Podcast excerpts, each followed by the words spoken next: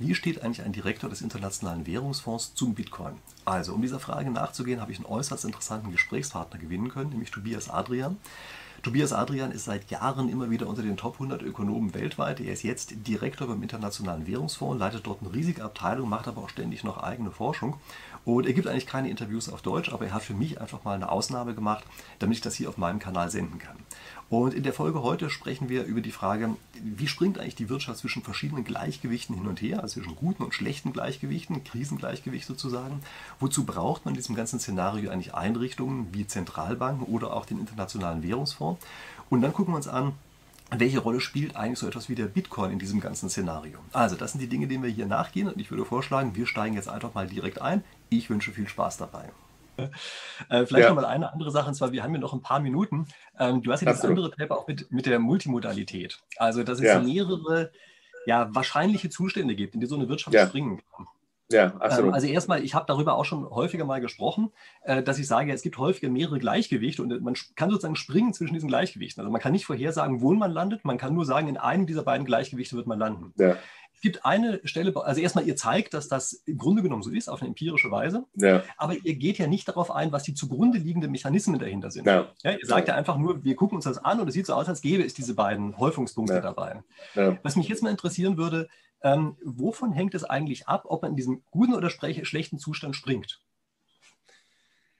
Was wir zeigen ist, es hängt sehr stark wieder von Geldpolitik ab wenn es einen schlechten Schock gibt, äh, so wie beispielsweise diese Subprime Housing äh, Market, äh, der, der kollabiert ist in Amerika in, in 2007, 2008, oder die Pandemie in 2020, äh, oder äh, sagen wir äh, ein Stock Market Crash, so wie in 1929, oder ein Krieg oder so. Wenn es einen schlechten Schock gibt, dann ist es so, dass normalerweise in Märkten äh, es sehr viele äh, Verkäufe gibt. Ja? Und dann werden Finanzkonditionen sehr, sehr streng. Das heißt, Kredit ist sehr, sehr teuer. Und ähm, wenn diese Finanzkonditionen sehr, sehr ähm, ähm, äh, streng sind, äh, das macht diese Multimodalität, das macht einen schlechten ähm, ein, ein, ein, ein, ein schlechtes Gleichgewicht sehr viel wahrscheinlicher. Ja?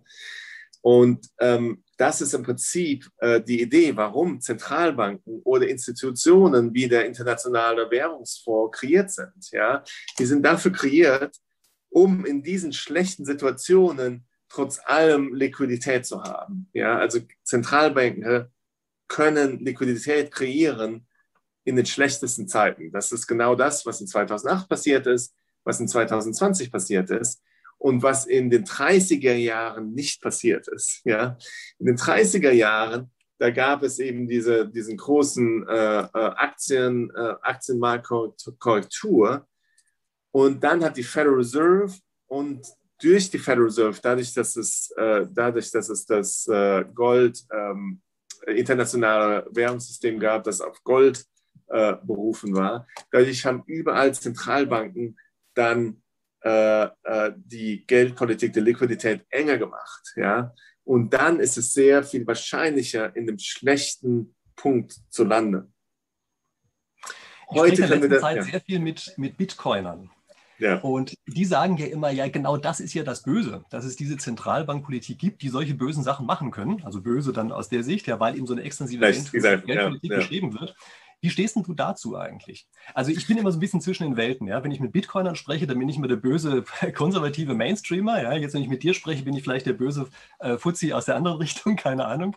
Aber wie stehst du denn eigentlich dazu, dass man bei sowas wie Bitcoin, wenn das tatsächlich das Geld wäre, dass man da eben überhaupt keine, äh, keine Geldpolitik betreiben könnte? Ja, Bitcoin ist, äh, ist in der Konzeption her ähnlich wie Gold. Ja, Gold ja. ist im Prinzip ein äh, ein Anlegermittel, ähm, das ähm, auch in den schlimmsten Zeiten noch etwas wert ist. Ja? Äh, deshalb, wenn immer es Krisen irgendwo gibt, geht der Goldpreis hoch. Ähm, und äh, Bitcoin ist so äh, konstruiert, dass es sehr ähm, äh, viel Resilienz hat äh, gegenüber Krisen. Das könnten politische Krisen sein, es könnten ähm, äh, äh, technologische Krisen sein. Ähm, es ist sehr, sehr stabil. Äh, und insofern ist es, äh, ist es wie eine Währung. Ja? Also die Leute, die Bitcoin kreiert haben, die hatten die, die Idee, die Vision, etwas zu kreieren, das Stabilität verspricht, selbst wenn es riesige politische Probleme gibt, wenn Länder zerfallen und so weiter. Und man sieht, dass Bitcoin sehr stark benutzt wird in Ländern, wo Regierungen äh, zerfallen sind, nicht? Weil da eben Bürger versuchen, irgendeine Sicherheit zu haben. Ein Weg ist, in den Dollar zu gehen. Also in vielen dieser Länder, ist, die sind sehr dollarized. Ja? Das heißt, Bürger äh, äh, machen ihre Ersparnisse in Dollars oder in Euros. Aber Bitcoin ist dazu eben eine Alternative. Und das Gute am Bitcoin ist, dass man nicht Scheine unter Bett haben muss. Man kann das auf dem Computer haben und es ist sehr, sehr sicher äh, technologisch, so wie es konstruiert ist, nicht? Weil es ist dieses, äh, dieser äh, Distributed Ledger, DLT, der auf, auf Tausenden und Tausenden von Computern in der ganzen Welt ist. Das heißt, selbst wenn alle Computer in Deutschland kaputt gehen, gibt es trotzdem noch Tausende und Tausende Computer überall anders, die sicher gehen, dass äh, was du in Bitcoin besitzt, immer noch weiter ähm, ähm, äh, äh, äh, registriert wird. Ja? Das ist das Gute. Das Problem mit Bitcoin ist äh, äh, dreifach. Zum einen ist es sehr volatil, nicht? also der Preis schwankt sehr, sehr stark. Und im Prinzip, wenn du äh, ersparen willst, ähm, um Sicherheit zu haben, dann magst du nicht sehr gerne so starke Volatilität. Zurzeit ist der Preis von Bitcoin sehr hoch gegangen und du bist sehr froh, aber irgendwann könnte er auch wieder dramatisch runtergehen. Wir haben keine Ahnung. Das ist ein Problem. Das zweite Problem ist, dass die Transaktionskosten relativ hoch sind. Ja? Das heißt, zu kaufen und verkaufen ist relativ teuer im Vergleich sozusagen beispielsweise Dollars zu kaufen. Und der Grund dafür ist, dass es technologisch äh, teuer ist, Bitcoin-Transaktionen zu machen. Ja, die, der Energieverbrauch ist sehr hoch. Also von einem Umwelt, äh, Umweltschutz äh, äh, äh, Perspektive ist, ist Bitcoin dramatisch problematisch. Nicht? Also der Energieverbrauch von Bitcoin ist von dem Ausmaß ein, ein, eines mittelgroßen Landes, so wie Argentinien oder Georgia, jeden Tag. und dann das Dritte ist natürlich die, äh, die äh, was, was wir Integrity nennen, also die äh, äh eben, eben sicher zu gehen, dass äh, diese Zahlungsmittel für legale Transaktionen äh, benutzt werden. Und in Bitcoin ist es sehr, sehr schwer zu machen. Also manche, manche ähm, ja, also im Prinzip können Bitcoin auch dazu benutzt werden, um kriminelle Transaktionen zu machen. Das ist auch wahr für Bargeld. Aber ne? Das ist auch wahr für Bar Bargeld natürlich. Aber wenn, wenn eine Zentralbank ein, ein, ein digitale, eine digitale Währung konstruieren würde, dann wäre die irgendwie äh, so gemacht, dass es leichter ist, eben äh, für die Polizei kriminelle äh, Aktionen äh, zu verfolgen. Wobei ich jetzt mal dahingestellt sein lasse, ob ich das als Vor- oder als Nachteil klassifizieren würde. Ja?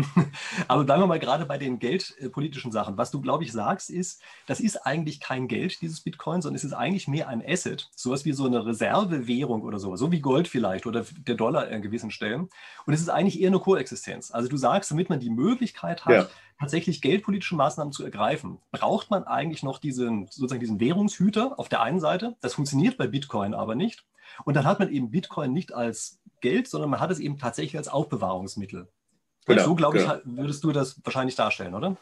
Genau, genau. Also, also es ist inzwischen auch natürlich ein, ein, äh, ein, ein Anlegemittel geworden, nicht? Weil jetzt schauen sich Anleger, sagen wir, wenn du eine, eine, eine, ein Versicherungs- oder ein Pension, Pensionsfonds äh, äh, ähm, äh, äh, leitest, ja, dann schaust du dir an, wo kann ich investieren? Und dann schaust du dir auch Bitcoin an. Und natürlich ist inzwischen der Risk-Return-Trade-off relativ positiv, nicht? Weil du diesen riesigen äh, Run-Up hattest. Das heißt, wenn du zurückschaust, sieht es ziemlich gut aus. Ja? Wenn du investiert hättest vor zehn Jahren, wärst du jetzt reich.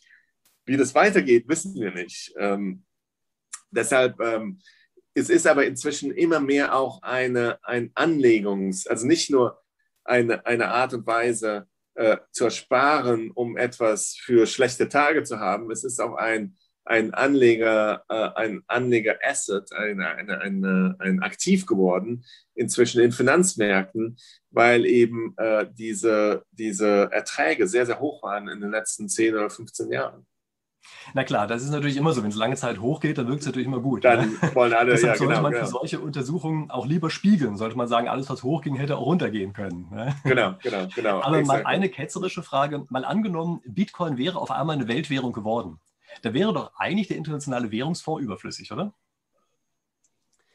Äh, nein, auch wenn Bitcoin eine Weltwährung wäre, äh, wäre die Rolle des internationalen, internationalen Währungsfonds äh, nicht, äh, nicht irgendwie untermauert, äh, unter, untergangen worden. Äh, denn der IWF macht, macht drei Sachen. Das eine ist, Kredite zu geben an Länder, die ansonsten keine Kredite bekommen können. Und ob das in Bitcoin ist oder in Dollars oder in SDRs, das ist unsere Währung, ist im Prinzip egal. Wir können trotz allem Ländern helfen. Ja, wir haben ungefähr über eine Milliarde von Aktiven, die wir ausleihen können. Das ist eine Sache. Die zweite Sache ist, dass wir technische Hilfe leisten. Das heißt, äh, in den, in den ärmsten Ländern der Welt und in, in, in Emerging Markets, ähm, da helfen wir Institutionen zu bauen, beispielsweise Zentralbanken oder Aufsichten äh, aufzubauen, so dass die Finanzsysteme in diesen Ländern gut funktionieren. Und das Dritte ist, dass wir uns alle Länder auf der Welt anschauen. Wir haben 190 Mitglieder und wir schauen uns an, was für Wirtschaftspolitik da betrieben wird. Und wir geben unsere Meinung dazu ab, ob das verbessert werden kann. Und alle drei Arten sind nicht an äh, den Dollar oder Remnibi oder SDA irgendwie gebunden. Das könnte, das ist unabhängig von der Währung. Und äh, insofern ist der IWF äh, sehr nützlich äh, für, für, die, für die ganzen äh, Länder, die Mitglieder sind.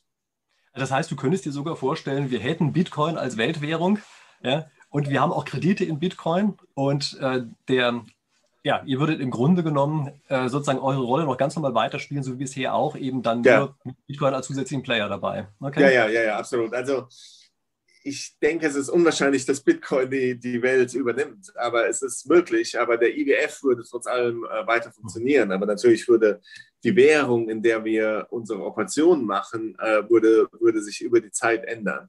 Äh, und äh, unsere legale äh, ähm, äh, Grundlage ist so, dass sich der Fonds immer weiter adaptiert, relativ zu der äh, zu dem, wie sich die Welt entwickelt. Also insofern ist die Institution sehr äh, resilient aufgebaut.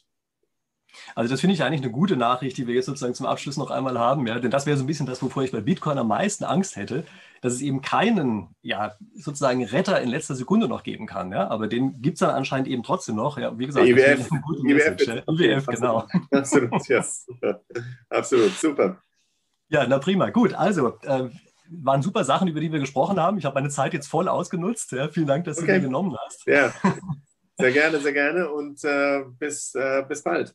Ja, genau. Würde mich auch freuen. Gut, also Okay, vielen Dank. alles ne? Gute, tschüss. Ja, tschüss. Ich hoffe, Sie fanden das jetzt genauso spannend wie ich. Es gibt noch weitere Folgen dieses Interviews. Da geht es ein bisschen mehr um die aktuelle Forschung von Tobias Adrian. Sprechen wir über Minsky-Moment, also wenn Kreditwirtschaft auf einmal zusammenbricht, solche Themen. Also, wenn Sie das interessiert, dann abonnieren Sie gerne meinen Kanal, damit Sie dann gleich darüber informiert werden, wenn das rauskommt und Sie einfach dann gleich mit dabei sein können. So, in dem Sinne, ich freue mich drauf, Sie dort wiederzusehen. Bis dahin.